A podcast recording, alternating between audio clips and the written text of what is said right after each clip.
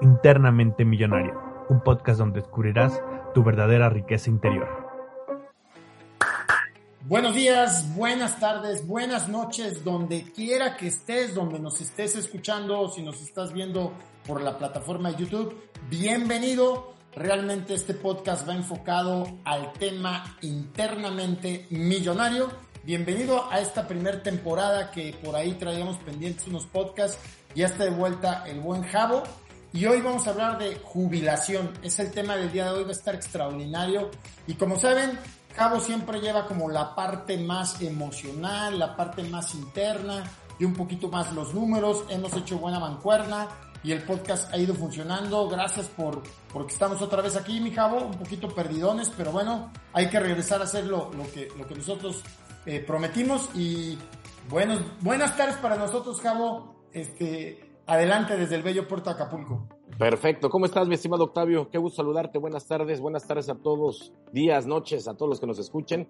Efectivamente, hoy vamos a tener un tema eh, un poco controversial, un poco preocupante, sobre todo para la gente que nos dedicamos a estudiar este fenómeno, porque eh, creo yo, eh, Octavio, como lo platicábamos hace rato, lo que es la palabra jubilación, lo habíamos platicado, pues tiene que ver con júbilo, ¿no? jubilación, llego con júbilo, con alegría que ya terminé de trabajar y ya tengo mi vida resuelta para poder disfrutar pues lo que me quede, sea mucho o poco, sin tener que estar trabajando y tener un ingreso seguro que me permite estar subsistiendo y, haciendo pues lo que realmente siempre quise hacer y a lo mejor no tuve tiempo. Pero en, el, en nuestro país y en gran parte del mundo, pero enfocándonos aquí en nuestro país, yo creo que es una realidad que pues los jubilados llegan sin júbilo, ¿no? O sea, porque se, dan, cuenta en el momento en que, en que terminan obviamente una, una parte de su, de su actividad laboral, pues se dan cuenta que cuando acceden a una pensión les queda nada más un 20%, 22, 23% del último ingreso que recibían como salario, ¿no? Entonces, obviamente, imagínate que te quiten la quinta parte de tu ingreso, pues como que de júbilo no te vas a llenar claro, no, no vas a llegar a un número importante, ¿no? exactamente, porque va a ser muy difícil que pueda subsistir si no es con la ayuda de alguna pensión de las que otorga el gobierno o, pues con alguna ayuda de, algún familiar que también es algo pues muy dado en México, ¿no? Este, mucha gente tú le preguntas, oye, ¿y, ¿y, ya estás planeando el futuro? No, tengo a mis hijos, ellos me van a mantener. O sea, le pasan la, la, la, la, batuta al hijo, ¿no? Y hacen un círculo vicioso porque a lo mejor el hijo tiene su familia y por estar ayudando también a la familia, pues a los papás, a la familia ascendente, pues no puede darse la oportunidad de poder generar un plan de ahorro que le permita salir de ese círculo vicioso, ¿no? Entonces, eh, son cosas inclusive hasta culturales, pero definitivamente sí es algo que se necesita empezar a, hacer y a planear desde una temprana edad. Eh, alguna vez escuché a algún eh, economista que nos comentaba que se tiene que empezar desde tu primer eh, trabajo, tienes que empezar a juntar el 10% de lo que tú empiezas a generar y juntando un 10% en toda tu edad económicamente activa, en toda tu edad productiva, aseguras una, eh, una vejez digna, ¿no? A través de un ingreso que te permita eh, sacar todas tus, todas tus necesidades. Correcto, sí, de acuerdo. Y fíjate que en, este episodio de, del júbilo, como decías, creo que es importante el tema de llegar con jubilación, perdón, llegar, eh, ahora sí que con júbilo, con la palabra jubilación. Y vamos a usar ciertas palabras claves durante este episodio que vamos a ir comentando paso a paso, de tal forma que llevemos una logística hasta el final, por así decirlo, del tema de la jubilación. La primera palabra clave sería la estadística, Javo. Solamente cuatro, cuatro de cada 100 mexicanos son libres financieramente. Y ser libre financieramente, pues realmente es que vivas del patrimonio que tú formaste cuando empezaste a trabajar y que te dé las suficientes rentas para que vivas cómodo o por lo menos a un nivel de vida al cual estás acostumbrado. Así es que la estadística, que es la primera palabra, la primera parte de este, de este episodio, es contundente, fría, pero alarmante, ¿no, Javo? Imagínate un 4%, estamos hablando que 4 de cada 100 personas son las únicas que podrán tener eh, pues la tranquilidad de, de, contar con un ingreso que les permita vivir de una manera digna. Como lo hemos visto anteriormente, ¿no? Es muy difícil o muy diferente, perdón, eh, lo que es subsistir que prosperar. Entonces, a lo mejor muchos de ellos podrán subsistir con un ingreso mínimo, pero pues ya cuando estás en esa edad no quieres subsistir, quieres estar un estado próspero, de prosperidad, en donde puedas eh, tener todas tus necesidades, porque aparte hay algo muy importante, Octavio, la gente que ya llega a esa cierta edad, eh, pues obviamente ya no tiene las fuerzas necesarias, las habilidades para seguir obviamente trabajando, para seguir generando un ingreso. Entonces cada vez se convierte muchísimo más difícil, eh, conforme vas cumpliendo más años, poder sacar dinero de tu esfuerzo físico, que es el trabajo, regularmente, ¿no? Entonces, por eso es bien importante que desde temprana edad empecemos a ahorrar. Eh, y, como tú lo dices, la estadística es, es brutal, ¿no? además de que, por ejemplo, eh, las pensiones son sumamente bajas. Yo estaba eh, leyendo hace rato una estadística que solamente en el Seguro Social, escúchame lo que te voy a decir, hay tres, perdón, seis pensiones. El número es, es brutal. Seis pensiones que le llegan casi a los 100 mil pesos. No hay más. O sea, son seis pensiones. ¿Por qué? No lo sé, porque sé que están topadas. Eh, había nada más 11 mil pensiones con un ingreso arriba de, de 40 mil pesos, 11 mil, y el resto fluctuaba entre los 5 mil pesos. Entonces imagínate la preocupación para toda esa gente pues, que no tiene cómo subsistir. No puedes cubrir vivienda, no puedes cubrir, eh, o sea, una renta si no tienes casa, pues con 5 mil pesos no la vas a cubrir. Alimentación, ropa. Y la parte que comentábamos hace rato, Octavio, que es la parte de, de, de, la salud. Imagínate una enfermedad, porque ya está más propenso a tener ciertas afectaciones. ¿Cómo la vas a cubrir si no tienes un ingreso con que soportar precisamente todo eso? Entonces se convierte en un, en un tema sumamente eh, complicado. Y muy complicado. De hecho, el, siguiente tema era pensiones. Eh, las pensiones definitivamente están muy complicadas. Eh, realmente, como bien lo dijiste, quien agarró la pensión de ley 73 con buena pensión, que es la gente ya mayor, pues son muy pocas. Realmente sí el promedio de, la pensión está muy baja. Hablo de la ley vieja. Y la ley nueva pues no es nada alentadora, ¿no? Ya tendremos a lo mejor un, un, un, episodio más enfocado a pensiones, pero la verdad es que creo que sí tenemos que hacer algo por nuestra cuenta. Eh, como le decía Javo, caballo regalado no se le ve colmillo. Está bien, te la regala prácticamente el patrón es el que más aporta, ¿no? Tú aportas el 1.25, realmente aportas muy poco y realmente es el 6.5% de tu salario. Eh, y definitivamente los portafolios que tienen las Afores no son, digamos, agresivos en el tiempo para lograr buenos rendimientos y eso hace que valor presente a valor futuro pues hay una depreciación por inflación y realmente lo que vas a cobrar cuando seas grande eh, va a ser muy poco dinero y si no existe un esquema, un esquema correcto, privado, pues vas a sufrirle, ¿no? Eh, por otro lado, Javo, la palabra joven, ¿no? Yo creo que es un tema que debemos de aplicarnos aquí. Eh, nuestra pirámide poblacional se va a invertir fuertemente en el 2050 y el sistema de pensiones, como bien lo decías hace un rato que platicábamos, pues seguramente va a colapsar y va a tener que tener más modificaciones de las que ya tiene y van a irlo sosteniendo pues de acuerdo a cómo se va moviendo, eh, digamos, como una función de títeres, ¿no? Ahí con, con hilitos, ¿no? Literalmente. Eh, aquí, aquí me gustaría mucho hablaras, platicaras y sobre todo en la parte interna, en la parte emocional, que recuerda siempre cuando hablamos de dinero, es la que manda. Regularmente debería mandar la, la racional, pero regularmente no es así, somos humanos. ¿Y qué, qué, cómo ves a los jóvenes, Cabo, en el tema de la, bueno, en el tema en el tema de su forma de vida hoy y cómo los ves a los jóvenes cuando sean grandes, ¿no? Eh, fíjate que es un punto trascendental que vamos a tocar. Actualmente la juventud, eh, la gente más joven, pues estábamos platicando también hace rato, es aquella que, que, en este momento quiere todo rápido. Y tú sabes que en las finanzas una, un factor sumamente importante e indispensable es la paciencia, es el tiempo, porque tú no puedes hacerte rico de la noche a la mañana Habrá que se saque la lotería, pero pues, como no sabe administrar la riqueza, obviamente se va a quedar sin dinero en muy poco tiempo. Entonces, para poder tener un buen portafolio, para poder tener un buen, un buen ingreso, un buen dinero, una buena inversión, el tiempo es un factor. La paciencia en este caso, ¿no? Pero desgraciadamente nuestros jóvenes en la actualidad no trabajan la paciencia, no son pacientes en nada y malentienden un concepto. Mira, ahorita hay tanta información, tenemos el Internet y el Internet te lleva toda la información que puedas buscar, ahí la encuentras, pero muchas de ellas está mal interpretada. Por ejemplo, ahorita todos los jóvenes se meten mucho en el aquí y en el ahora, ¿no? En que no te llenes de ansiedad pensando en el futuro ni de depresión pensando en el, en el pasado, aquí y el ahora. pero le dan un contexto sumamente peligroso para su futuro, porque el aquí y el ahora es disfrutar y se zampan todo su salario, todos sus ingresos en la recompensa inmediata que hemos platicado. Yo trabajo mucho y me lo merezco, yo trabajo mucho y me lo gané, ya ahorré mucho y me lo gasto. Entonces, eh, eh, en la actualidad, por ejemplo, estaba viendo que pues, los jóvenes no compran casa, están rentando. dices, bueno, es válido, o sea, se vale, ¿no? Eh, puedes estar a lo mejor como nómada, yendo de un lugar a otro, rentando, está, está padre está cómodo.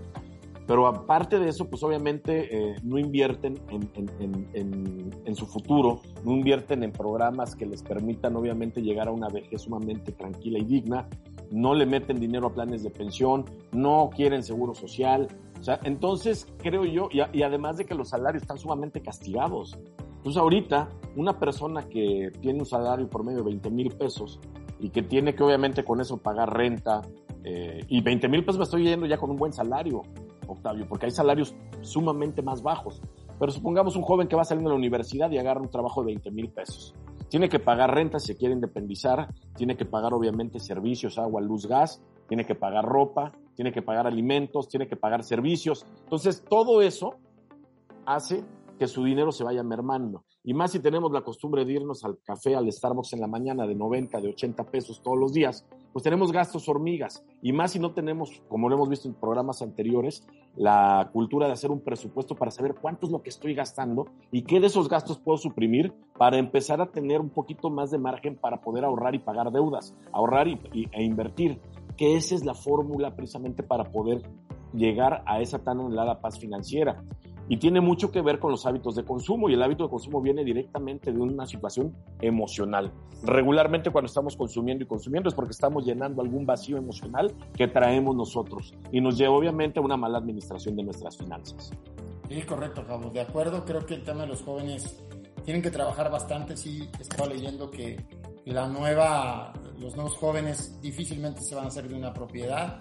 Eh, quiero decir que las cosas han cambiado y como tú dices, si tienen esos hábitos de consumo, pues no los va a llevar a, digamos, a, un, a, a desarrollar un tema financiero estable, ¿no? Sino todo lo contrario, van a vivir ahora sí que en la cuerdita.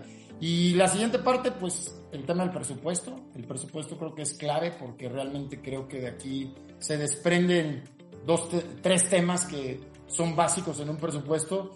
Para mí es la, la primera parte es el ingreso, ¿no? Que el ingreso deberías de alguna forma tener dos o más fuentes para precisamente tener un, activos que sumen a tu patrimonio y a la hora de que tengas un patrimonio, pues tengas un patrimonio bueno para llegar a tu jubilación, o sea, a tu júbilo.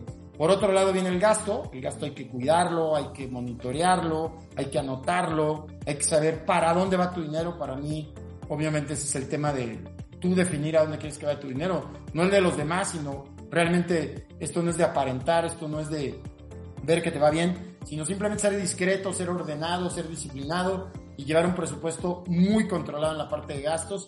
Y por la otra parte pues viene el flujo efectivo, ¿no? El flujo efectivo es realmente lo que te va a lo que te va a hacer crecer y esto te lo maneja muy bien el presupuesto, o sea, el presupuesto te dice cuánto estás gastando y después dices cuánto estás ganando, luego te hace una resta sobre gastos y te, el flujo efectivo puede ser que te salga a la par, o sea, literalmente lo que ganas te lo gastas, o puede ser que te salga negativo, lo que gastas más de lo que ganas, o, en el mejor de los casos te salga positivo este flujo y ganes más dinero del que gastes y tengas la posibilidad de llevarlo al siguiente nivel, que no me quiero adelantar, pero el presupuesto creo que es clave, ¿no, Javo? Totalmente, porque eh, regularmente no tenemos la cultura de hacer un presupuesto. Yo te digo que antes de empezar con todo este tema de educación financiera, la verdad es que me negaba a hacer un presupuesto por miedo a dimensionar la cantidad que necesitaba al mes para solventar mis gastos. Entonces decía, no, no, no, no, no, me voy a, no voy a dormir cuando vea cuánto es lo que necesito para gastar. Pero definitivamente es necesario para poder programar, obviamente, tus finanzas. O sea, si tú no sabes cuánto ganas y en qué te lo estás gastando, no hay manera de que puedas tener una trascendencia económica, porque no puedes presupuestar, por ejemplo, la parte del ahorro. Y tenemos una muy mala costumbre.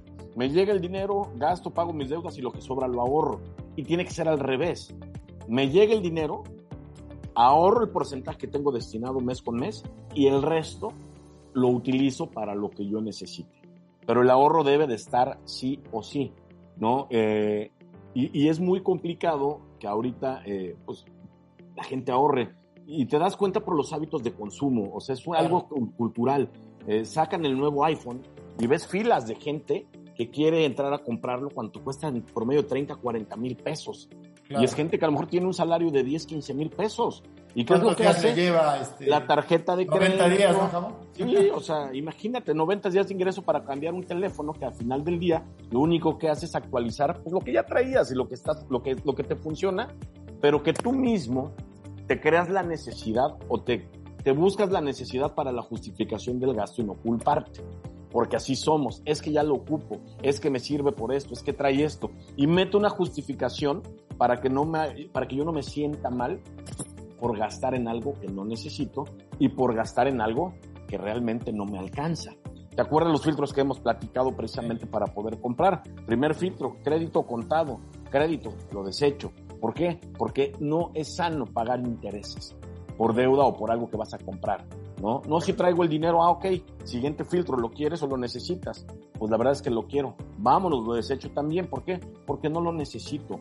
Y esa es una manera de que tu presupuesto se vaya fortaleciendo y de que tu ahorro vaya incrementándose y que en su momento tengas dinero tanto para cubrir tus deudas y como para poder hacer una inversión. Pero regularmente la gente no puede salir de ese círculo porque todavía no está terminando de pagar los regalos del año pasado, de Navidad, que sacó a 18 meses y ya está volviéndose a endrogar en esta siguiente Navidad para otros 18 más, ¿no? Entonces... Por supuesto, no, no, no, no entraron en el, en el, presupuesto, ¿no, mi cabo? Exactamente. Entonces, de repente, sí, eh, vives con un estrés tremendo porque, híjole, ya me urge que llegue la quincena, no tengo dinero, y cuando me llega, pues todo lo tengo que estar pagando, ¿no? Sobre todo para la gente que vive de un empleo. ¿no? Para la gente que vive un empleo, pues sí es algo similar, o sea, es lo que tiene que hacer.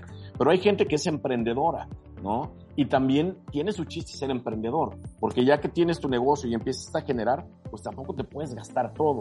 Tienes que ir viendo cómo manejas tus finanzas, tienes que presupuestarte. Y en el tema, por ejemplo, de salario, te puedes presupuestar porque tienes un ingreso fijo, que ya sabes de cuánto viene, ya sabes que cuentas con un aguinaldo, ya sabes que cuentas con ciertas prestaciones y te puedes presupuestar. Pero una persona que es independiente y que tiene un ingreso variable, ahí es donde decimos que tiene que generar un ingreso pasivo.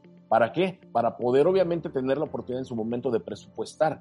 Porque si tú tienes un ingreso variable y que a lo mejor no es muy eh, abundante, pues puedes tener la, la, la, este, la dificultad de poder obviamente tener el hábito del ahorro, porque a lo mejor hay un mes que te va muy bien y un mes que te va mal. Entonces, todo eso es precisamente lo que tiene que llevar a buscar a la gente un equilibrio, ¿no? Y la, la, yo creo que la recomendación que damos tú y yo, Octavio, es precisamente pegarle a los ingresos residuales, ¿sí? a, los, a, los, a los ingresos que tú ganas sin tener que hacer algún esfuerzo físico. Exacto, que ya vamos, Cabo, sí es cierto. Fíjate que el tema del presupuesto, pues creo que sí es disciplina, es constancia, es anotar todo, es tener controles, es ver que tu flujo efectivo sea positivo. Y bueno, creo que llegamos a otro tema que, palabra clave para todo el tema de la jubilación, que es el ahorro. El ahorro creo que es un tema importantísimo y que va de la mano del presupuesto. Quiero compartirles algo que, que pues sí, yo creo que si ahorras el 1% de tu ingreso y empiezas así, excelente pero yo sí creo, y es algo que les comparto, y no sé si coincidas conmigo, Javo, porque lo he estado estudiando mucho, realmente lo que te va a hacer crecer potencialmente, o sea, exponencialmente, eh, si ahorras el 10% vas a crecer, pero no vas a lograr grandes cifras, honestamente. Eh, la verdad es que lo que te va a hacer crecer exponencialmente es incrementar las fuentes de ingreso, que eso hace que ese incremento de ingreso tengas más ingreso por obvias razones porque a fin de cuentas yo siempre llevo analógicamente a una empresa, que una empresa se presupuesta, que una empresa tiene controles, pues tú muévete como una empresa. Realmente creo yo que como tú puedes lograr ingresos y de forma, como dice, residual, o las empresas, por ejemplo, que cotizan en bolsa, y las grandes empresas lo que hacen es por tres formas. La primera es por ventas, que tiene que ver con ingresos. Quiere decir que mientras yo venda más, yo tengo más dinero. Es una, vamos, esa es una lógica aplastante y no es ningún descubrimiento, pero de ahí viene la primera parte del dinero. La segunda parte del dinero viene de los créditos. O sea, esa es la parte donde yo puedo hacerme dinero. Quiere decir, de créditos, ya, ya sea por el tema de meterme con una arrendadora como empresa, o meterme con bancos, o meterme por otro lado de créditos, pero es la segunda parte para tener más ingresos, o sea, tener más dinero. Y la tercera parte son que los accionistas crean en ti y te inyecten dinero.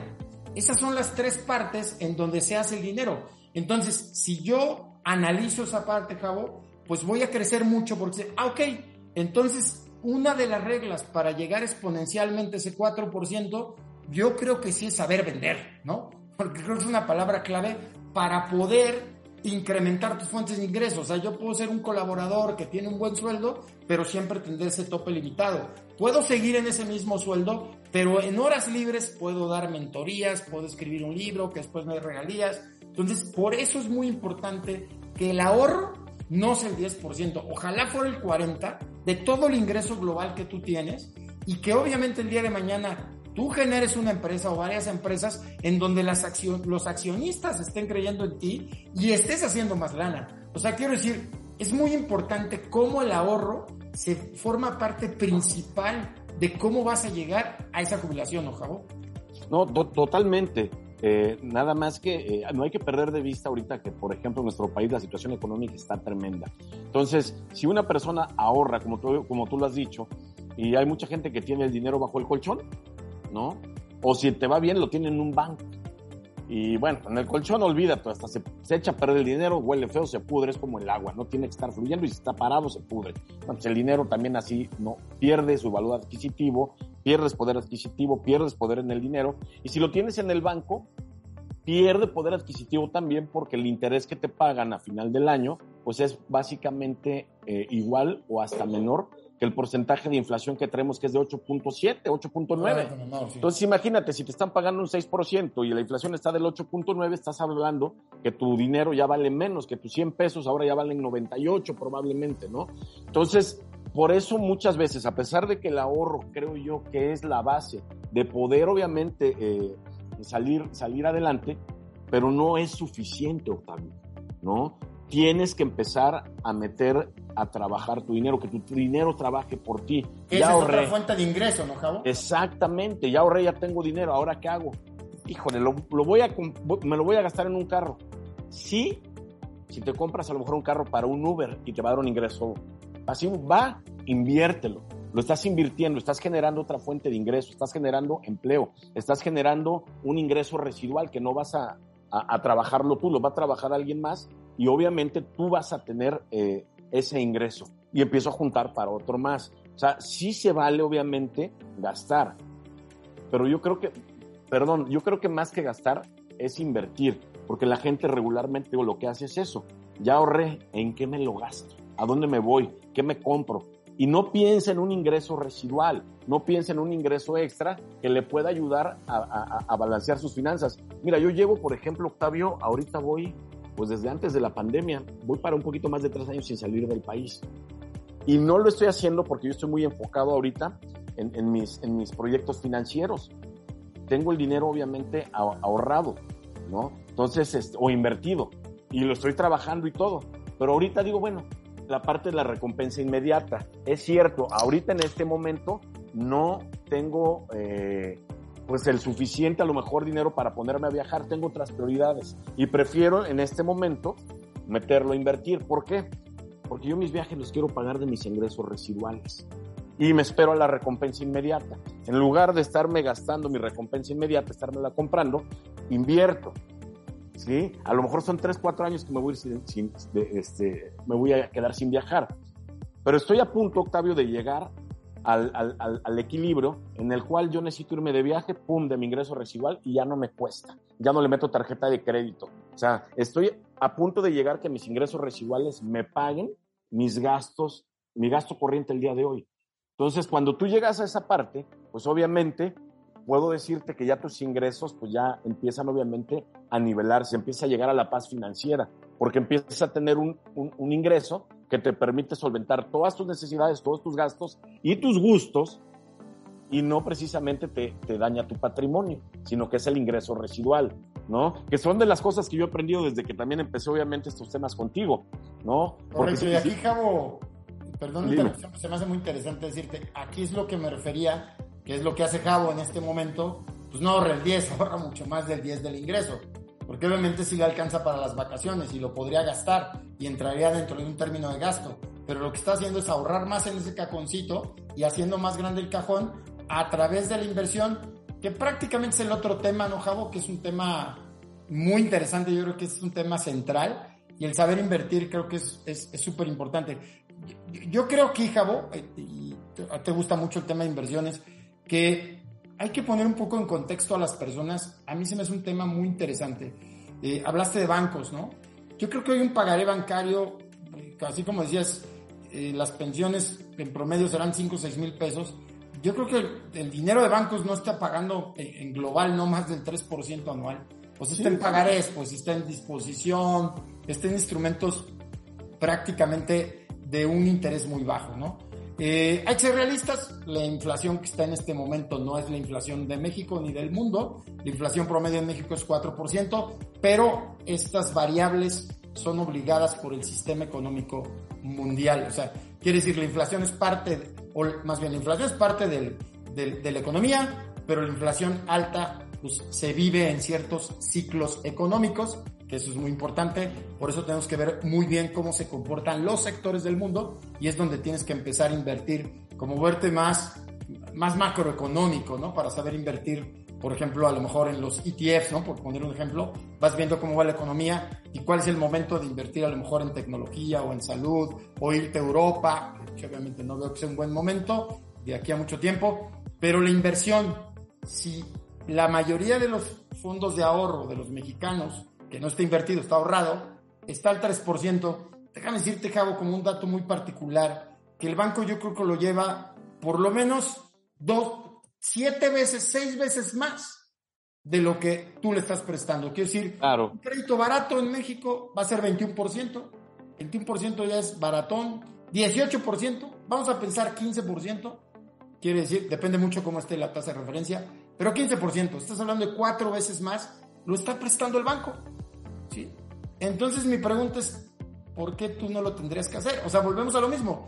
¿Por qué no quitas un poquito de lado al banco y tú entras a esquemas en donde por sí estoy ganando 3% y no estoy haciendo nada maravilloso? Pues mejor me salgo un poco más a riesgo y gano más que eso hoy los bonos mexicanos que pueden pagar un 9%, ¿no? Y, y la verdad es que creo que tienes mucho menos riesgo estando el dinero en bonos mexicanos que en un banco, ¿sí? Literalmente. Eh, pero creo que nos cuesta lo mismo, Javo. O sea, ahí como que no entiendo, ¿no? O sea, es la educación, es la cultura, bien lo decías. Entonces yo sí podría arriesgarme un poco más invertir si me están pagando un 3% y el banco lo suelta un 21, lo suelta un 18, lo suelta un 15. O sea, lo está llevando cuatro veces más cuando tú se lo prestas. Mejor hazlo tú. Es lo que quiero transmitir, ¿no, Javo? No Totalmente. Sé qué de la parte de la inversión. Sí, mira, te voy a decir cuál es el tema. Es un tema cultural, un tema de costumbres. En México, por estadística, la gente es uno de los países que menos lee, ¿no? Entonces, cuando tú no lees, pues obviamente no hay manera de que puedas abrir tu mente a ciertas ideas. La gente, ¿por qué no invierte? La gente, ¿por qué no se arriesga? Por miedo. ¿Y qué es el miedo? El miedo no es otra cosa más que falta de información. Entonces, si te están ofreciendo a lo mejor, oye, aquí estás ganando tres, pero aquí vas a ganar el 10, pues ¿quién en su sano juicio va a decir que no? Nadie. ¿Cuál es el problema? Que tenemos eh, un sistema que nos hace creer que el banco es el único lugar seguro para tener nuestros ahorros, ¿no? Que es el único lugar que vale la pena eh, eh, tener eh, y que nos pague un interés aunque sea pequeñito, porque ahí está seguro tu dinero. Y podrá estar seguro entre comillas, pero a final del día, el, el banco como tal, hay un, hay un eh, programa, que, una serie que vi buenísima, ahorita me, me acuerdo del nombre, donde dice cómo funciona la banca. Y la banca es un dinero virtual, por ejemplo, porque hay mucha gente que no le tiene fe a la tecnología financiera, que esa es otra rama también de, de, de ingreso. Dicen, no, pues ¿cómo? O sea, si el dinero está en una nube, si todo esto lo ves en una computadora, no es nada tangente, no está respaldado por nada. Suele, suele, suele causarle cierto miedo a la gente. Y por, por ende, pues la gente no le invierte esos tipos de, de, de, este, de instrumentos. Pero en el banco es prácticamente lo mismo, Octavio.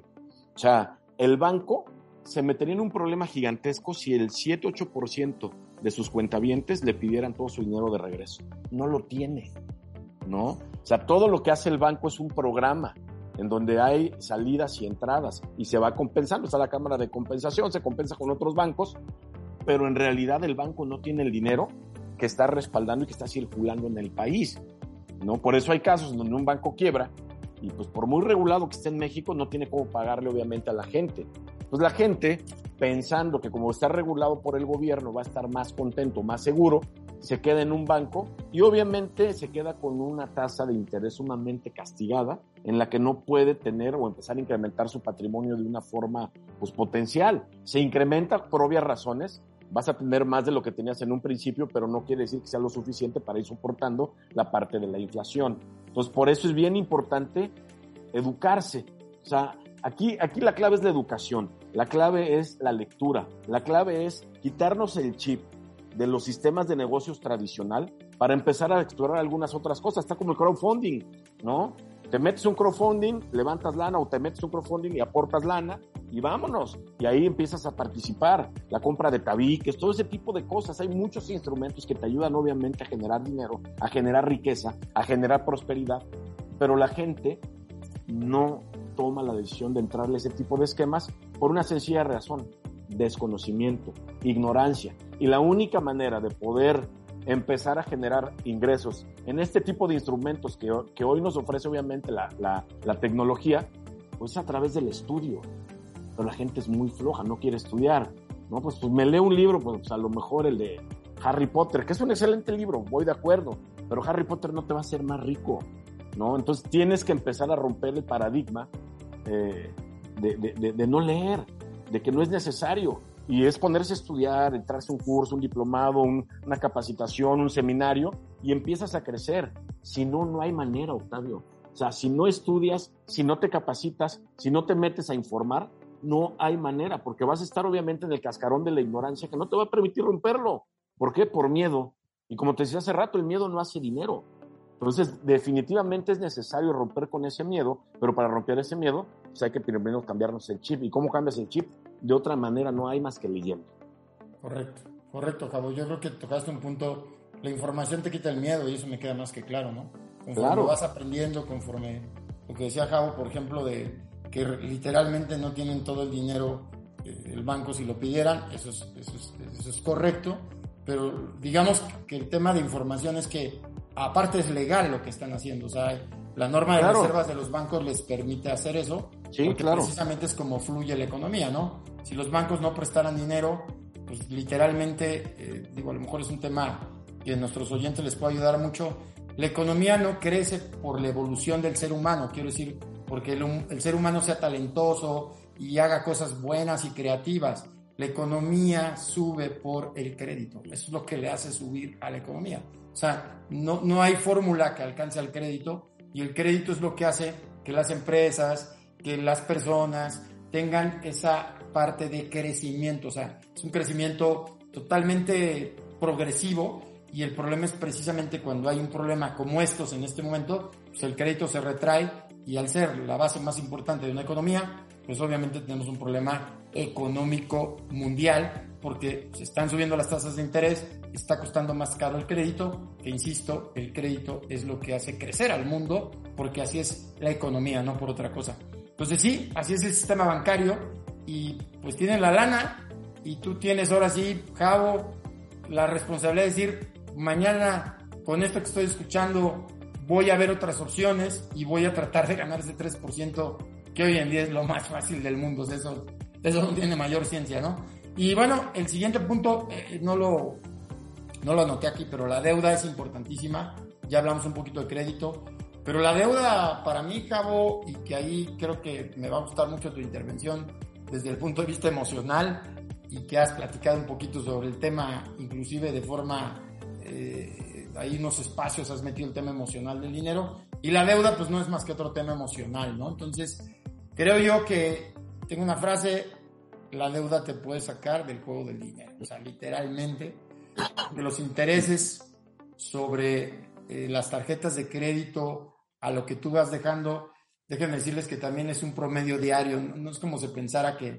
se hace un promedio diario de lo que vas debiendo y sobre ese promedio saco ese promedio y te voy cobrando intereses. Quiere decir que no es como pensaran que es sobre el saldo, no. Se hace un promedio diario, sobre ese promedio diario que vas debiendo te voy cobrando y por eso las tasas de interés en una tarjeta de crédito son tan altas. Cuando pagas, con un día después que pagues a la tarjeta, pues ya te cobrando intereses y ya ese necesito te va a costar caro, ¿no?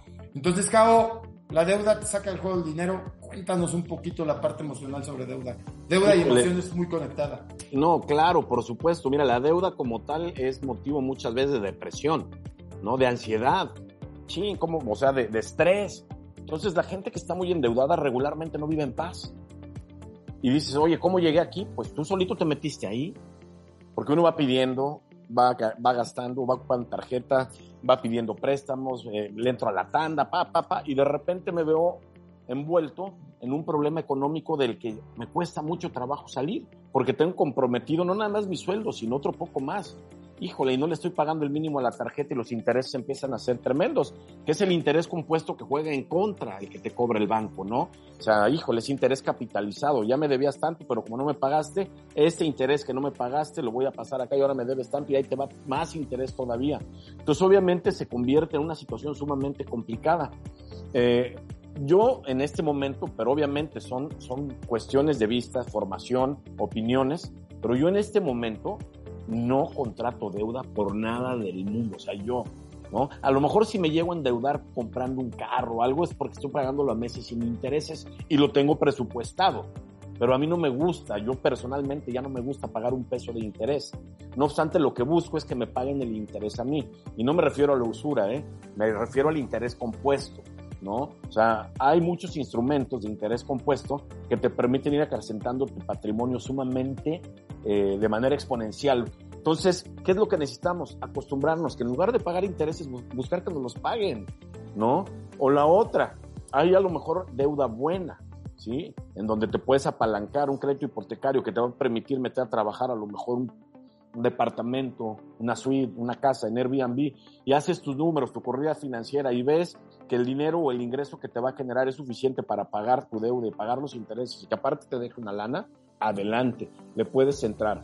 Pero si voy a meterme un crédito hipotecario nada más porque pues ya eh, mis amigos, mis primos los veo que les está yendo mejor y pues yo no me quiero quedar atrás, y por querer ser aceptado en una sociedad donde estoy jugando un juego que a lo mejor a mí ni me enseñaron correctamente, voy y me, me compro una casa para aparentar algo que no puedo. ¿no? Y me compro un carro que en ese momento tampoco lo puedo pagar, pero como el crédito lo tengo abierto, pues lo disfrute, pague, eh, disfrute ahora y pague después. Entonces me empiezo a, a, a, meter en un problema de deuda que el día de mañana me absorbe. Gente que pierde casa, que pierde, que pierde propiedades, que pierde todo. ¿Por qué? Porque no alcanza a pagar sus deudas y pierde lo más importante, creo yo, Octavio, la tranquilidad, ¿sí? La paz, la tranquilidad emocional. Cuando tú estás metido ahí, cuando tú no tienes paz, cuando no tienes tranquilidad, cuando estás muy estresado, tu mente no funciona igual. Y al no funcionar igual es mucho más difícil obtener un resultado que te has trazado. ¿Por qué? Porque estás ocupado en otras cosas y no precisamente en lo que te va a sacar de la situación. Entonces, es, es, es, ese es una, una eh, pues es un, un, círculo vicioso que genera mucho, que se genera mucho en México, ¿no? La gente que está muy estresada económicamente pero pues el estrés es generado precisamente por un mal hábito de consumo, ¿sí? Y obviamente te lleva ese problema, ya que estás ahí, pues no hay manera de salir. Y es lo que le llama Robert Kiyosaki el círculo de la rata. Ahí estás, ahí estás, todo, todo el tiempo eh, ganando dinero y pagando deuda, ganando, pagando deuda. Y tus inversiones, tus ahorros, tu claro, vejez. Ahí, ahí es donde te saca del juego el dinero. Y aquí creo que Javo comenta algo que me llama la atención y, y, la verdad es que llego a esa conclusión, o creo que llegamos juntos, Cabo, que sí, no solamente te saca del juego dinero, sino se te saca del juego emocional. O sea, realmente es la combinación de no solamente debo dinero, sino traigo una especie de neurosis ahí adentro que me está haciendo Exacto. Y que obviamente por eso estamos hablando de jubilación. Todo lo que tienen que aprender de este tema, creo yo, es lo que suma y lo que resta, porque a fin de cuentas recuerden que, lo que con lo que ustedes van a llegar es con un patrimonio y pues dependerá mucho de estos factores que hoy estamos hablando paso a paso. Este tema creo que de la deuda te saca del juego, en resumen te saca del juego del dinero, te saca el juego emocional y bueno, viene el interés compuesto, el interés compuesto creo que es un tema muy interesante. Creo que el interés compuesto, eh, Javo, hay que definirlo muy bien para que la gente le dé buen contexto. Y creo que hay dos tipos de interés, bueno, el que no ganas nada, ese prácticamente, pues prácticamente guardas la lana en el colchón, hoy tienes mil pesos y vamos a pensar, para hacerlo más rápido, 10 mil pesos, los guardas en el colchón, los guardas en tu cajón, regresas en un año y tienes los mismos este, 10 mil pesos. Yo le llamo interés cero, y le llamo interés menos cero, ¿no? Porque la inflación obviamente va a jugar un papel. Resta poder adquisitivo, es correcto. Y luego viene el interés simple, el interés simple con el mismo ejercicio de los 10 mil pesos o 10 mil dólares, depende de donde, estés viendo, pensando en una tasa de retorno al 10% anual, pues quiere decir que de esos 10 mil dólares que tenemos, el 10% serían mil y esos mil sumarían a tus primeros 10 y serían 11 mil. Hasta ahí todo va bien, pero la diferencia es que en el interés simple tomas ese interés que tú ganaste en el año y otra vez te vuelves a quedar con los mismos 10 mil. Quiere decir, correcto. aquí viene la diferencia. La diferencia del interés compuesto es el mismo dinero, los mismos 10 mil dólares, pero esos 10 mil dólares te van a dar los mismos mil dólares en el mismo año, pero la diferencia es que ahora irás sobre 11 mil dólares porque vas a dejar los intereses que se reinviertan. Y el próximo año, pues, obviamente ya vas sobre 11 mil dólares y entonces tu interés compuesto va haciendo una acumulación de la propia reinversión y obviamente le va a ganar al interés menos cero, al interés simple y el interés compuesto como es capitalización de los intereses que no tomas, pues logras el efecto bola de nieve, Javo. Entonces, lo que decía Javo, si yo juego a mi favor, pues voy a hacer grandes cifras y si yo juego en contra, mis cifras van a ser muy malas. Quiere decir que para la jubilación, conocer el interés compuesto es parte importante para que tengas un buen patrimonio al final, mi estimado Javo. Sí, totalmente. Mira, vimos el, no vayamos lejos, Octavio. Tú que te dedicas a esto, pues vimos ahí mi ejemplo, ¿no? El plan de retiro que yo estaba pague y pague y pague y pague y pague, llevaba años y ya estaba cansado. Y de repente, pues sacas, no, me ofreces obviamente un instrumento en donde básicamente con lo que ya había juntado, al pasarlo precisamente a este nuevo instrumento y generar un interés compuesto, básicamente voy a llegar al mismo resultado, la diferencia es que ya dejo de, de, estar pagando lo que venía pagando anteriormente. Y llegas al mismo resultado sin tener que estar desembolsando. ¿Por qué? Porque estás, estás entrando a una dinámica de interés compuesto. Pues créeme que eso es eh, parte de lo que te puede ayudar a empezar a respirar, a tener un poquito más de, de soltura en tus finanzas. Y una cosa bien importante, Octavio, es súper, es súper, súper importante eh, que tengas buenas finanzas, que tengas eh, una, paz financiera, por una sencilla razón. Estábamos hablando hace rato del estrés, pero aparte de eso, el estrés pues no te permite estar bien con tu familia y viene obviamente problemas familiares. Y la otra vertiente, los problemas de salud derivados del estrés son tremendos. Y si de por sí no tienes dinero para ahorrar, para todo es, para pagar tus deudas, y luego te enfermas y tienes que empezar a pagar a lo mejor un tratamiento médico, olvídate, olvídate, nunca sales. ¿no? Por eso es bien importante mantenerse en calma y para mantenerse en calma es a base de buenas decisiones. ¿no? Y para tomar buenas decisiones, pues obviamente hay que empezar a, informarse y a leer, ¿no? A romper paradigmas, a empezar a cambiarse en chip, a cambiar ideas, porque eso te va a llevar a no tener que gastar en cosas innecesarias, no te, ve que, no te, va, te va a llevar a no querer ser alguien que no eres, a ponerte una máscara allá afuera que no te alcanza por ser aceptado en cierto sector de la sociedad y pues obviamente por dentro estás hecho pedazos. Pues definitivamente sí es muy importante, Octavio, la, tranquilidad financiera y creo que un instrumento que te puede llegar a esa paz financiera es precisamente el interés compuesto, ¿no? Correcto, Javo, correcto. Sí, sí creo que es un tema que coincidimos, Javo y yo, cada quien lo explicó a su forma, que es el chiste de este podcast, obviamente. Eh, pues sí, la verdad es que es el que te va a hacer exponenciar. Y bueno, siguiente tema, ya vamos prácticamente nos quedan 20 minutitos. Eh, pues voy, a, voy a unificar tres conceptos que son muy importantes, que es valor presente, valor futuro, inflación. Creo que los tres van muy relacionados. Y aquí creo, Javo, es muy importante como dar nuestra opinión. Yo, yo la daría así, que es el valor presente para mí, pues es, y voy a ligar las tres cosas, es lo voy a, literalmente lo voy a poner un litro de leche, ¿no? Y la verdad no sé cuánto cuesta un litro de leche, pero le voy a poner un precio ficticio 30 pesos, ¿no? Eh, y con una inflación que pudiéramos acabar en este año, pudiéramos alcanzar un 10% de inflación, y el litro de leche fuera afectado por ese 10%, el próximo año en valor futuro, eh, tú tendrías que comprar ese litro de leche con 33 pesos.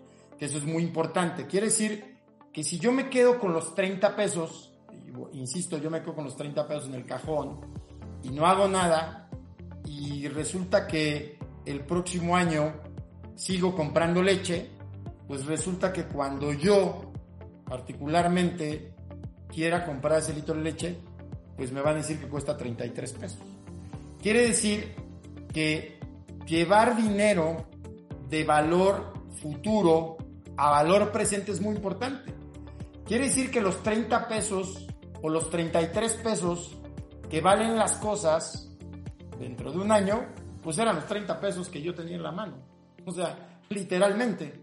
Así es que ese tipo de ecuaciones financieramente te van a ayudar mucho.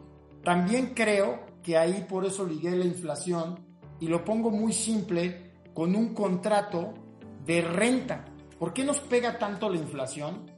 Porque si hoy estoy rentando una casa de 20 mil pesos, alusión al tema del presupuesto, es muy claro que voy a pagar 20 mil pesos durante el año. No es como la leche que se puede estar apreciando mes con mes. La renta se va a apreciar y por eso el tema inmobiliario, las cifras inmobiliarias de Estados Unidos, los informes inmobiliarios no han salido tan justos porque necesita dar la vuelta para, para sacar las cifras inmobiliarias, sobre todo por el tema de las rentas.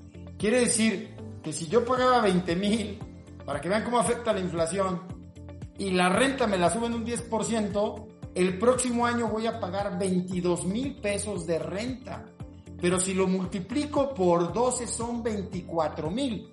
Quiero decir que ya traigo 1.2 rentas más, simplemente por ese fenómeno. Así es que entender que la inflación nos va a afectar en nuestro comportamiento del dinero, tanto valor presente, valor futuro y los costos, que no es más que el incremento de costos en, un, en una medida de tiempo determinada, como por ejemplo un año, que ahorita lo pusimos, pues obviamente pues vamos a estar tronados si no tomamos estos tres factores, Javo. ¿Qué, qué nos dices de valor presente, Javo, valor futuro e inflación? Mira, totalmente de acuerdo, Octavio. Al final de, de, como conclusión de todo esto, pues es muy sencillo. Yo ahorita puedo decir, Chim, necesito, por, por decirte un número, 100 mil pesos al mes. Y con eso yo ya vivo súper tranquilo, ¿no? Y me enfoco a generar a lo mejor un instrumento de inversión, un plan de retiro, que me dé 100 mil pesos en mi vejez. Pero estoy a lo mejor perdiendo de vista estos 100 mil pesos que tengo el día de hoy en 2022 no va a ser el mismo, eh, no van a tener el mismo valor esos 100 mil pesos en 2040. ¿No? Entonces dije, ya llegué a mi meta, llegué con 100 mil. Sí, pero 100 mil de hace cuántos años. O sea, trazaste mal tu, meta, porque esos 100 mil te alcanzaban hace 15, 20 años. Pero estos 100 mil ahorita son 10 mil pesos. ¿Cómo le vas a hacer? Entonces, por eso creo que tener presente la parte del valor futuro, valor presente, los riesgos de la inflación, pues es lo que nos debe de llevar obviamente a buscar un instrumento de inversión que me permita tener un rendimiento que llegue a una meta que me permita eh, tener el, o preservar el valor del dinero. Porque si tú lo dejas en el banco, sí, el banco te va a estar pagando un interés, pero tu dinero va a ir hacia abajo en lugar de ir hacia arriba. Por eso es tan importante ese concepto, por ejemplo, del interés compuesto o cualquier otro instrumento de inversión que puedas encontrar, pero que te genere un rendimiento por arriba de la inflación. Porque si no, en el momento que tú llegues precisamente a tu retiro, decir, oye, pues es que yo lo hacía con 100, ahorita tengo 100, no me alcanza. Pues sí, porque lo planeaste con un valor anterior y tienes que ver a futuro y estar consciente que el dinero, que los 100 pesos que tienes hoy no van a ser los 100 pesos en 15 años. O sea, va a tener un valor ínfimo, o sea, muchísimo menor. Por eso tienes que enfocarte en que tu dinero siempre crezca, ¿no? Y soñar, Octavio, porque hay mucha gente que dice, ah, es que yo cómo voy a juntar, cómo voy a llegar a eso. Y ahí es donde entra el factor tiempo. Si tú metes un, un, un sistema de inversión, un, un, programa de inversión o de retiro a 20, 25 años, obviamente va, te van a dar los números para llegar a una cantidad grande. Pero te hablo de que tienes que ser paciente 25 años. Claro. Mucha gente se, se cansa a los dos, a los tres, a los cuatro años, se no, cancelan, no, se no, llevan dinero y se lo gastan. Sí, ah, es mucho, eh, no voy a llegar, este, me incomoda y ya me quiero casar o quiero comprarme esto y mejor esto lo voy a destinar a la, a la mensualidad del carro. A ver, espérame, no. Y ahí es donde entra la disciplina, Octavio.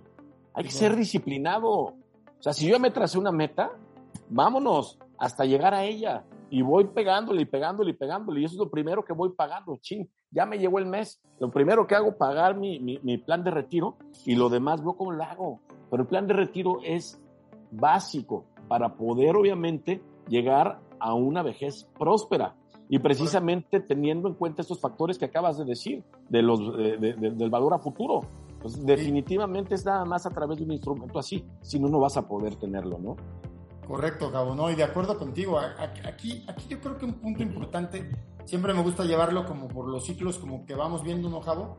Y, y déjame decirte que la inflación debe estar presupuestada en el mismo, ahora sí que vale la redundancia, en el mismo presupuesto. Y por eso, en estas épocas en donde hay mucha inflación, vuelvo a las empresas, por ejemplo, las empresas que cotizan en bolsa, se contraen los múltiplos cuando hay inflación. O sea, quiere decir que si en Estados Unidos tenían, digamos que el 2% de inflación promedio y ahorita su inflación está en 8%, les van a exigir más a las empresas. Y obviamente dar el resultado para las empresas es más complicado porque le suben materias primas, tienen que subir claro, salarios. Todo. Entonces, eh, ¿perdón? Todo, le sube todo. Y el tema de ganancias empieza a bajar y entonces la exigencia de los analistas es más fuerte.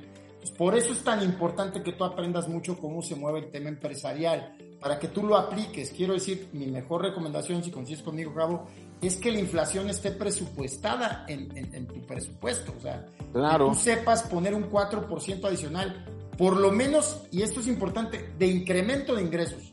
Porque si no incrementas tus ingresos un 4%, que es el promedio de, de, de la inflación en México, 5%, pues obviamente va a ser complejo.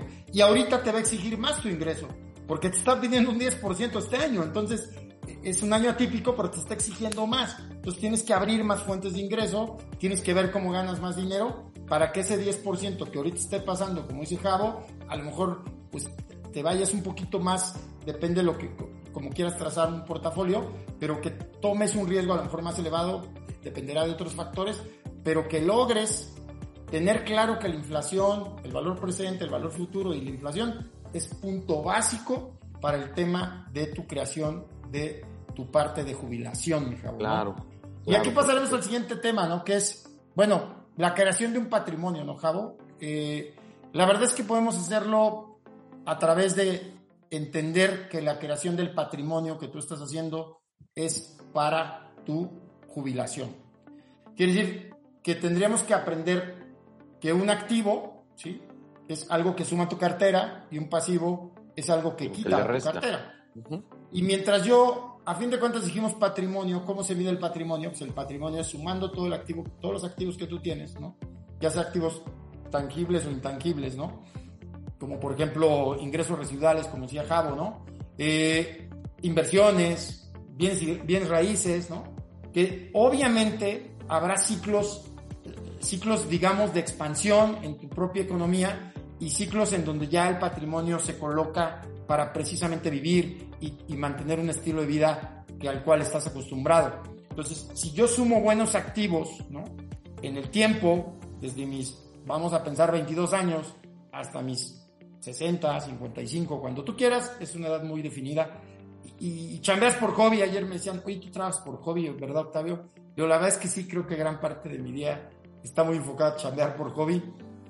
Y creo que eso es, y alguien me dijo, oye, es que creo que tú ya estás retirado digo, fue su visión, fue un comentario que me llamó mucho la atención. Entonces busquen que su trabajo sea un hobby, ¿no? Me, hizo mucho sentido.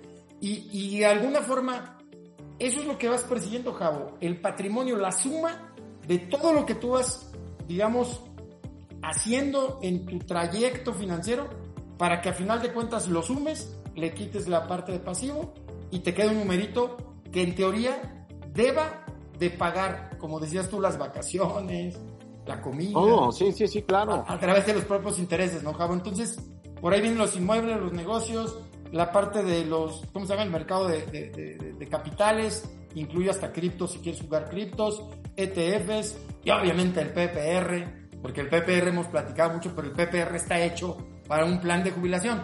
Pero la suma de todos los activos, obviamente te va a dar un buen patrimonio, Javo. Adelante, Javo, échale este tema de la creación del patrimonio. Mira, efectivamente, el patrimonio es algo que nos va a ayudar en determinado momento a tener eh, los recursos necesarios para poder subsistir y para poder prosperar. No obstante, hay que estar bien consciente de qué es lo que quieres formar, ¿no? Hay que estar aterrizado. Yo puedo decir, híjole, eh, yo cuando sea grande, pues me quiero comprar un helicóptero, me quiero comprar un carro, un yate, o sea, a ver, a ver, espérame. O sea, ¿qué es lo que ¿Cuál es tu estilo de vida? ¿Qué es lo que quieres? ¿Qué es lo que te gusta? ¿Qué es lo que te apasiona? ¿Qué es lo que quieres hacer? ¿Qué te gustaría hacer si tuvieras más tiempo ya sin trabajar? ¿No? Ah, bueno, pues a mí me gustaría andar en bici, ok. ¿Y dónde te a andar en bici? Ah, pues me gustaría ir uno o dos veces al mes al interior de la República, a Valle de Bravo, a, Querétaro, no sé, tanto, donde a ti se te ocurra. Correcto. Entonces, obviamente tienes que empezar a ver cuánto es lo que necesitas para llevar ese estilo de vida que a ti te agrada en el, en el futuro, ¿no? Y empezar a trabajar en forjar un patrimonio que te permita atender esas necesidades que a final de cuentas el hacer lo que uno ama y el hacer lo que uno quiere, lo que uno le gusta, es el alimento del alma. Y ese es el alimento más importante que debes de tener. Ese es el alimento que debes de tener. Entonces, yo lo que hago el día de hoy es que todo lo que eh, ahorro, lo que invierto y todo, va enfocado a poder hacer lo que me gusta, ¿sí? Lo que me apasiona, porque es alimento para el alma, ¿sí? Y eventualmente yo me quiero retirar unos 5 o 6 años más, espero poderlo lograr con todo lo que estoy haciendo, este, y dedicarme a algo que realmente, no es que no me guste mi trabajo, me gusta mucho lo que hago, pero también me estresa. Pero yo quiero algo diferente, que ya lo tengo visualizado y es hacia donde voy. Y obviamente empiezas a trabajar en todo lo que te permita despegarte a lo mejor del trabajo que tengo el día de hoy para poder en su momento llegar a donde quiero ir y tenga los ingresos necesarios para poder hacer lo que yo quiero. Y trabajar, pues sí, cobrando cuando se pueda, pero pues a lo mejor como tú dices, hasta de hobby. ¿no? Eso sería lo más. Cuando ya tienes resuelta tu situación financiera, pues obviamente se convierte en una delicia poder hacer lo que quieras sin cobrar. Claro que sí, Cabo, sí, eso es padrísimo que estés, que la máquina registradora esté sonando sin que tú estés chambeando. Sin que tú hagas nada, claro. No chambeando, a lo mejor estás chambeando, estás haciendo lo que quieres, pero pues estás muy a gusto, no tienes esos problemas. Fíjate que curiosamente estamos a unos minutitos de acabar, creo que vamos a acabar muy bien. Eh, yo creo que algo que, que, que, a mí me llamó mucho la atención y que la verdad es que me preguntan mucho y que pareciese una respuesta compleja, pero pues le he estado estudiando mucho ese tema y, me gustaría mucho compartirles. A fin de cuentas, eh, hay dos fases en el retiro, la fase de creación y la fase de estabilidad, ¿no? En donde yo ya eh, necesito meterle mucha velocidad y después puedo bajar la velocidad y cambiar el contexto, ¿no? Entonces, de las dos formas yo debería tener un esquema que yo le llamo cómo se crea un portafolio que tenga éxito, ¿no? O sea, ¿cómo puedo yo? no, es que invierte en renta fija y luego en variable y diversifica y, y un porcentaje del 30% y luego todo el 20%. La verdad es que yo particularmente no hago así los portafolios. He tenido un sistema completamente distinto, pero disruptivo y me gusta y se los comparto, pero me gustaría saber tú, Javo, cuál es tu esquema, nos compartas tú cómo haces tu portafolio, cómo defines hacer tu portafolio de inversión. Mira, yo la verdad es que eh, a mí me gusta pegarle a riesgo, soy una persona que te digo que como lema he agarrado de que el miedo no genera dinero y me gusta pegarle al riesgo. Entonces sí le pego algunos instrumentos de inversión con un riesgo muy alto, pero que te generan pues, un interés compuesto que realmente prácticamente nadie te lo paga. Me gusta mucho eso, pero yo lo tengo variado, porque tengo otros también bastante convencionales, eh, bastante eh, este, eh, equilibrados y que llevan un riesgo obviamente mínimo, ¿no? Yo soy de esa idea de, de, de, donde ves la oportunidad, tómala. Y obviamente métele un dinero que a lo mejor te sobre, métele un dinero que a lo mejor puedas jugar, ¿no? Yo jamás te diría que te, que te avientes una inversión de alto riesgo hipotecando tu casa, ¿no? Imagínate, estás loco, no vas a, te vas a quedar sin casa. Entonces, obviamente, para poder llegar a ese tipo de modelo, a ese tipo de inversión, a ese tipo de riesgo, pues tienes que tener ya un dinero ahorrado. Y ese dinero ahorrado pues obviamente una parte la avientas para allá. Y otra cosa que hice Octavio es empezar a deshacerme de las cosas que me generaban costo. ¿Qué es lo que hice? Empezar a vender, ¿no? Y ese dinero lo puse a trabajar. Entonces, en lugar de estar pagando, manteniendo un bien que me cuesta, lo vendo, el dinero lo invierto y en lugar de gastar, me genera obviamente un ingreso. ¿sí? Y, y, esa es parte de la fórmula. Oye, ¿qué es lo que tengo aquí? Me está costando y no me sirve y no uso, no me genera. ¿no? Yo te hablo, por ejemplo, te pongo un ejemplo del Jeep. El Jeep lo dejé de usar por mucho tiempo. Y a mí me gustaba mucho, antes no iba a jeepear, pero pues me, estuve consciente de que no era el momento indicado por los costos que genera obviamente un hobby como ese y pues terminé vendiéndolo. ¿Y qué es lo que hice? Ya una vez vendiéndolo, pues lo monetizas y lo pones a trabajar. Y en lugar de que me cueste ahorita, pues ahorita me está generando un muy buen ingreso. ¿No? Porque lo metí un instrumento de interés compuesto y listo. Ese mismo ingreso, sin la recompensa inmediata, en unos años me va a dar para comprarme a lo mejor un Jeep del año y me va a quedar todavía dinero, ¿sí? Pero me voy, no me voy por la recompensa inmediata. Perfecto. La llevas con el factor tiempo que dábamos al principio, que es muy importante, ¿no? Es básicamente, eh, pues, las directrices que yo llevo o que yo uso precisamente para mí, para, para, para mis inversiones. Muy importante cómo hace cabo el portafolio, ¿no? Realmente le gusta el riesgo y es válido, ¿no? Y de alguna forma eh, le gusta mucho arriesgar y me queda claro que, que lo hace. Y, y va llevando un sistema en donde dice, pues tengo una, digamos que tengo variables de instrumentos y tengo una diversificación, ¿no? Particularmente cuando me dedico a hacer portafolios, incluyo el mío, hay algo que les voy a compartir y espero les guste, que es, yo hago tres cosas importantes para definir un portafolio. No lo hago por porcentajes, no lo hago por instrumentos, eso es lo único que, lo, lo último que nos fijamos, sino realmente lo primero que hago es el objetivo. O sea, el objetivo tiene que ser muy claro y recuerden que la primera parte es la parte de crecimiento y la parte final es de consolidación, por eso voy a poner los dos portafolios de forma diferente. Entonces, lo primero es claramente el objetivo, la segunda parte es la temporalidad del objetivo, que eso es súper importante, ¿sí? Y por último, la rentabilidad esperada, que creo que si tú puedes ligar esos tres conceptos, vas a hacer el portafolio sin necesidad de hacer porcentajes de cripto y bolsa y bla, bla, bla. Explico muy rápido para que el concepto quede claro es voy a llevar el retiro, ¿sí? Si yo voy a hacer un retiro, literalmente, tengo claro, primero, que el objetivo es el retiro, es mi retiro, y si voy a hacer un PPR, ¿sí? Si voy a hacer un PPR, si yo tengo 30 años de edad y me quiero retirar a los 60, tengo la siguiente parte que se llama temporalidad. Es correcto. Si yo tengo 30 años de temporalidad, discúlpenme, pero yo no espero una rentabilidad esperada del 3%, ni del 4, ni del 5, ni del 6, o sea, pero ni de chiste. No me interesa una rentabilidad del 6%, ni del 7%, ¿sale? Por lo menos espero en 30 años una rentabilidad entre el 14 y el 22%.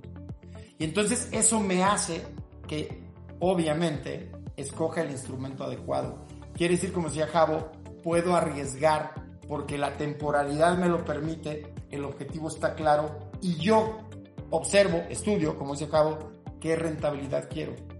En el proceso de consolidación no puedo hacer lo mismo. En el proceso de consolidación, yo literalmente, si en, en, en el Inter, vamos a pensar que hace esos años, esos 30 años, logré por poner una cifra 10 millones de pesos, ¿sí? De ahora, 10 millones de pesos y ese es mi patrimonio, 10 millones de pesos, pues ahora lo que tengo que buscar, estoy bastante bien entre un 7 y un 9%. O sea, quiere decir, ¿por qué? Porque yo ya quiero rentas de esos 10 millones de pesos. Y yo no puedo literalmente arriesgar esos 10 millones de pesos. Y la verdad no lo haría, o sea, sinceramente, y esa es la sugerencia.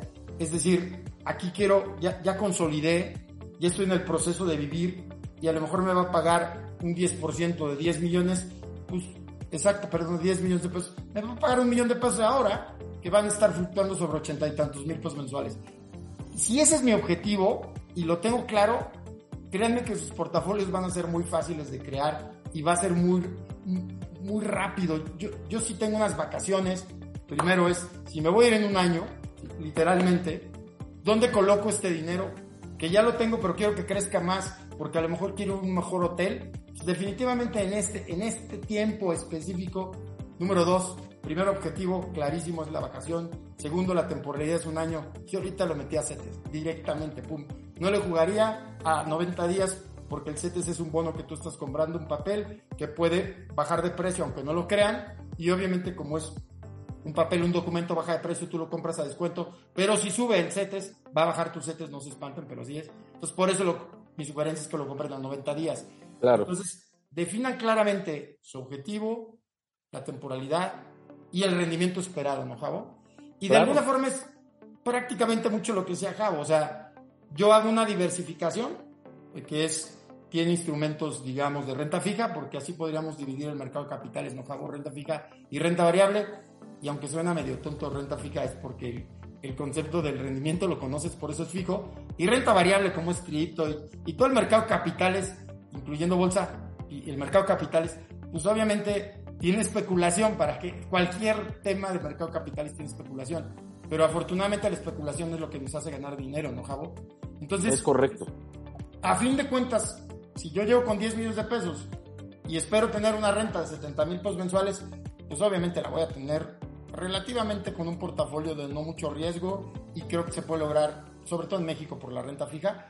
Y creo yo, Javo, que podremos decir misión cumplida, ¿no? Podemos decir, se logró el objetivo, llegamos con júbilo y creo que es un buen punto eh, este tema. Para mí fue un temazo, ¿no, Javo? Y, y obviamente Javo dijo algo que a mí me llamó mucho la atención. El miedo para mí fue quizás la mejor frase, digo porque hay mucho, ya lo verán ustedes, pero para mí quizás la mejor frase de, de, este, de, este video fue el miedo se vence con conocimiento. sí, totalmente. Y me impactó porque yo que doy tantas asesorías, veo que la gente tiene miedo, pero tiene razón, Javo, pues estudia, estudia qué son los bonos, estudia qué son las criptos. No hables nada más por hablar, porque es súper importante, como dice Javo. No, no, es, la verdad es que creo que en el mundo no somos todos. Asesórate con personas expertas, ¿no, Javo? Pero me encantó esa frase, con esa nos vamos, Javo. Me gustaría que le dieras como el cierre final.